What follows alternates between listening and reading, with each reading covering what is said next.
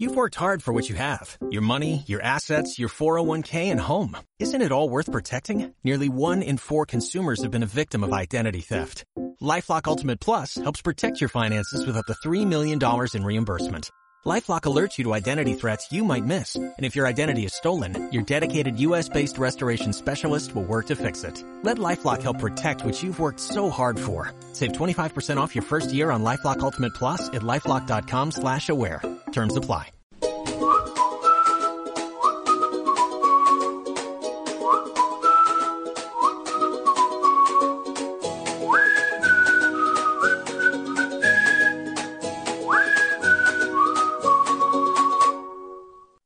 Pues muy buenas tardes de nuevo y estoy encantada de presentar a Francis Carbonell, directora de e-commerce de la marca Wonders. Buenas tardes, Francis, ¿cómo estás? Buenas tardes, gracias. Saludo. Francis Carbonell es directora de e-commerce de Wonders, que seguro que es una marca de zapatos que todos conocéis. Pertenece a la empresa Calzados Danubio, que es una empresa familiar fundada en 1963. Y no fue hasta 1985 que nació la marca Wonders, que se dedica a fabricar calzado de mujer y que en este momento es una marca que vende a nivel internacional en todo el mundo. Tenemos aquí a Francis que sobre todo nos va a comentar cuál ha sido su proceso en la parte de desarrollo de e-commerce, porque ella ha sido precisamente la encargada del proceso de implantar y mejorar el sistema de e-commerce de la compañía y además de plantear toda la estrategia de marketing digital de la marca. Francis, cuéntanos un poco, ¿cuándo empieza en Wonders el proyecto de e-commerce? Bueno, buenas tardes. Eh, gracias por invitarme a participar en esto.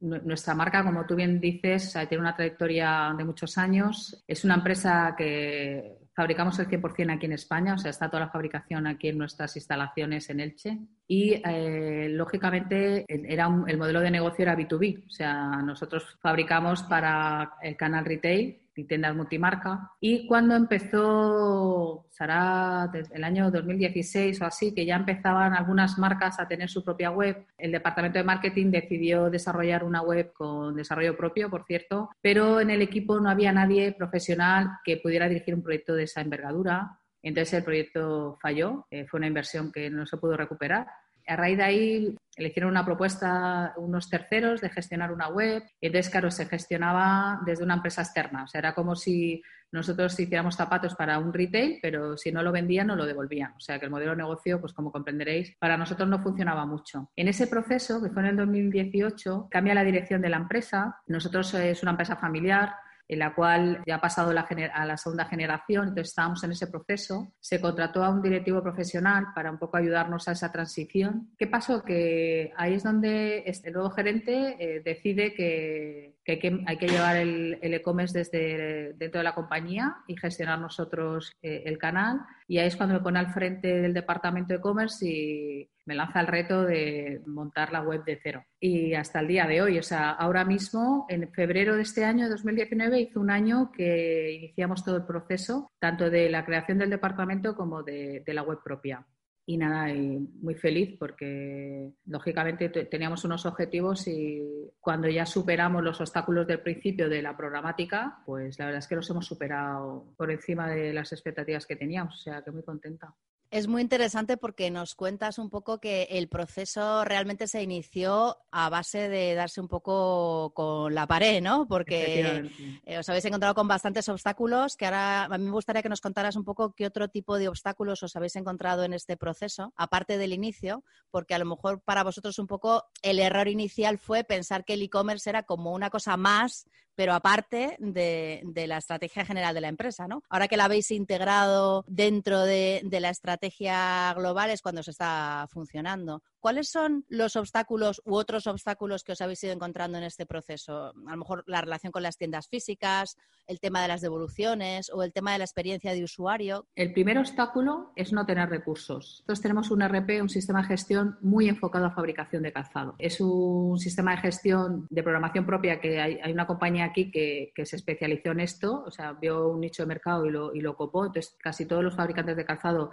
tienen ese RP y claro, está enfocado a fabricación. ¿Qué pasa? Que a mí me tocó conectar el, CBS con, con, SRP. Hablan idiomas muy diferentes. Entonces, este fue el primer obstáculo, o sea, conectarnos con el sistema de gestión de la empresa, porque la empresa todavía no entendía que, que, necesitamos hacerlo de otra forma. Entonces, al final, como dices tú, hay que darse de bruces para entenderlo y ahora ya sabemos que hay que cambiar el RP. Y con respecto a todo lo demás, mira, el primer obstáculo de todo es la mentalidad. La mentalidad B2B de la empresa de la compañía es el primer obstáculo. Para ellos el canal online no es un canal de venta en la cual fijarse para ganar cuota de mercado. Y este es el primer obstáculo que tenemos. Y luego compañías como la mía, de, tanto recorrido, que tiene tanto posicionamiento en tiendas físicas, la tienda física eh, la mayoría todavía ve el canal online como una competencia desleal. Y es un error. Entonces, el problema que tenemos aquí, ahí unifico los dos obstáculos, es que eh, los clientes B2B tienen contacto directo pues, con productos, o sea, con departamentos que no es el de e-commerce. Entonces, cuando llama para quejarse, el que le contesta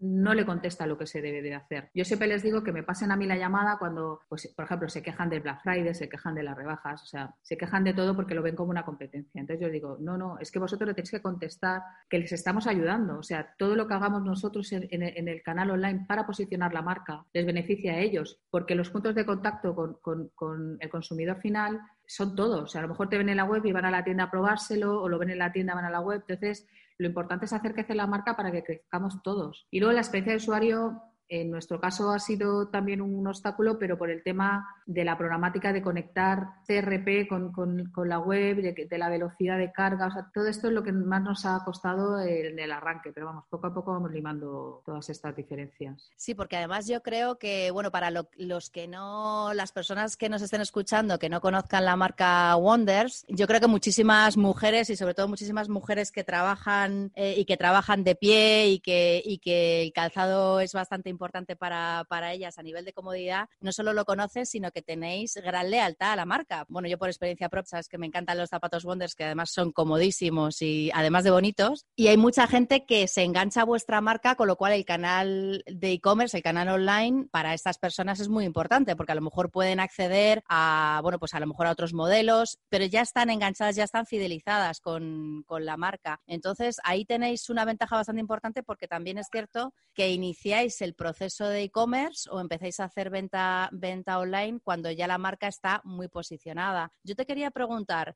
porque ahora mismo hay muchísimas, con el tema del emprendimiento, el tema de la digitalización, hay como mucho ruido en torno a un poco de patraña que te dicen que no se requiere invertir mucho ni en tiempo ni en dinero para crear una tienda online y crear una tienda online exitosa. Eh, ahí hay mucho que hablar, ¿no? Porque no es lo mismo iniciarse cuando tienes ya una marca posicionada en el mercado que lanzar una marca que nadie conozca. Efectivamente, o sea, claro, en, la posición en la que yo me encuentro, pues tengo mucho contacto pues con congresos, con soluciones y en muchos congresos, sobre todo de estos ahora de emprendimiento, que, el público que hay ahí pues no tiene mi edad ni mi experiencia, pues se dejan mucho llevar por, por las directrices que le dan esta gente, ¿no? Los gurús que llamo yo del marketing, que dicen que nada, montas una web y ya te pones a vender. Y esto no es verdad. El canal online es una pata más dentro de un canal más, dentro de un modelo de negocio eh, de hecho, yo conozco muchas marcas que son nativas online, que ya están eh, pensando en montar tiendas físicas porque necesitan la pata del offline para poder seguir creciendo, porque si no tocan techo de forma muy rápida. ¿Qué ocurre? Que ya no es solo la inversión que, necesita el propio canal, ¿no? O sea, la inversión de, en, apps, en publicidad, para posicionar la marca, sobre todo si en nuestro caso vendes a nivel internacional, que son muchos países. Esto es, mucho dinero lo que se necesita para realmente posicionar una marca y en nuestro caso es una marca conocida, que ya está posicionada en tiendas. Conclusión, el conocimiento de la marca es más fácil. Es más fácil llegar a público que tenga ese conocimiento de marca. Si además eres una marca de, nueva creación, pues claro, la inversión es muchísimo mayor. O sea, tú tienes que tener en cuenta eso a la hora de montar un, negocio, un e-commerce, que te tienes que gastar mucho dinero y no vas a tener ROI hasta, entonces tienes que ver en tu plan de negocio cuándo vas a empezar a amortizar toda esa inversión. Y luego, además, es los recursos, en la inversión que necesitas en digitalizar los procesos, por ejemplo, el control del stock en nuestro caso. La analítica de datos, el, programa Business Intelligence, o sea, el, tú tener una plataforma donde puedas analizar, o sea, todo esto también es una inversión. Y luego el propio equipo. Como te he dicho antes, nuestra marca no tenía un equipo propio con conocimientos del canal y salió muy caro, porque al final, si no tienes conocimiento, es muy difícil contratar soluciones. Tienes que hacer muchos intentos para ir aprendiendo sobre, sobre la marcha. Aquí llegó una persona que dijo, no, yo te soluciono todo y te lo monto todo. Seis meses después, con una inversión muchísimo más alta de la que he hecho yo, pues todo ese dinero se, se, fue a la basura. Como mínimo tiene que haber un director de orquesta. Tú no necesitas a lo mejor tener 15 personas en tu departamento. Nosotros, por ejemplo, somos tres.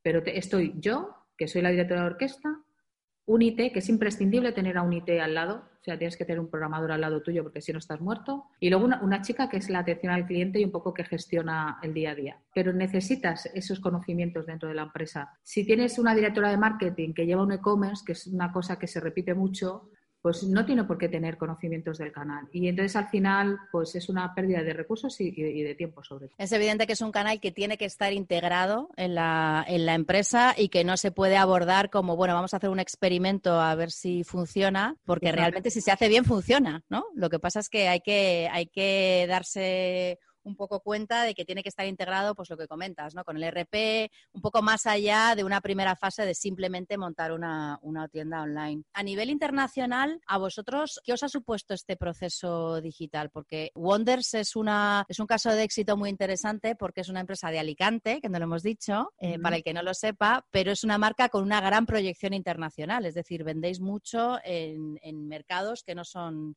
que no son el español. ¿Qué os ha supuesto este proceso digital eh, a nivel de proyección internacional? Sobre todo ha sido un apoyo para el departamento de exportación. Nosotros teníamos países que a exportación le costaba mucho tener presencia offline, que todavía no habían conseguido porque a lo mejor son países pequeños o que están copados por grandes distribuidores. Entonces esto ha hecho que, que lleguemos a esos países, o sea, ganar un poco una cuota de mercado eh, nos ha dado a conocer en países que de repente, o sea, es un poco también, eh, ha reportado datos, sobre todo al Departamento de Exportación, o sea, eh, países que ellos no se habían puesto en su objetivo de, negocio y de repente decir, oye, mira, nos están buscando mucho, por ejemplo, de Polonia, ahí tenemos un montón de gente que pregunta por la marca, entonces a ellos eso le da las pautas para su estrategia comercial y sobre todo el crecimiento de marca como marca, lógicamente. O sea, si lo haces bien y tienes inversión, como acabo de decir, inviertes dinero, el canal online ayuda mucho a posicionarte claro, es mucho más sencillo posicionarte por el online y que luego te llamen del offline que al revés. Pues acabamos de abrir un mercado en, México, por ejemplo. Hemos abierto ahora un nuevo cliente que, sería el alter ego del corte inglés en,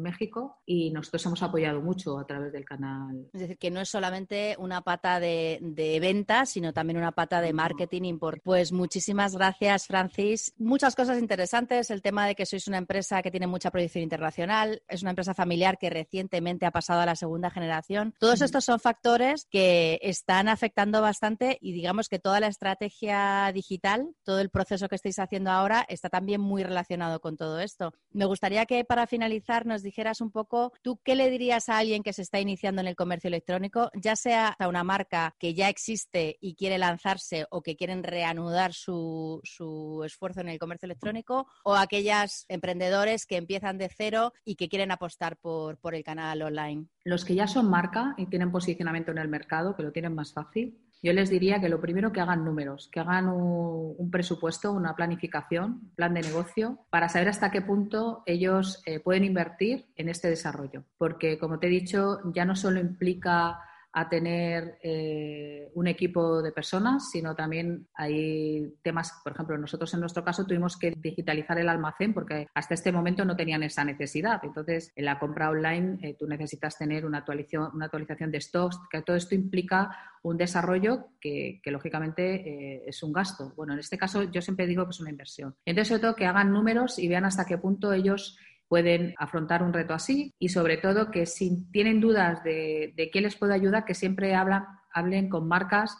Yo estoy muy a favor del networking en este caso, de apoyarnos unas marcas a otras, porque al final todos crecemos y a todos nos va bien. Y siempre que consulte con gente que ya lo hayan hecho antes para saber un poco con, qué proveedores eh, deben de, iniciar todo esto, que esto es muy importante también. Y en, el caso del emprendimiento ahí la cosa se complica más. Primero que no se dejen llevar por estos gurús que les dicen que si tienes una web buenísima, vendes enseguida. Esto es, esto es irreal. Yo antes de gastar el tiempo sobre todo y el esfuerzo de montar una web en condiciones y que todo el proceso funcione, Eh, yo, yo, testearía la marca, ¿no? Tiraría más de marketplaces. O sea, vería qué marketplace se adapta a mi público objetivo. Lo primero es eso, pensar qué público objetivo tienes y, y dónde te quieres posicionar, cuál es tu valor añadido. O sea, el diálogo de la marca lo tendría muy claro antes de empezar nada y una vez que lo tienes claro, yo testearía en marketplaces antes de hacer la inversión para ver un poco cómo responde la gente, si realmente...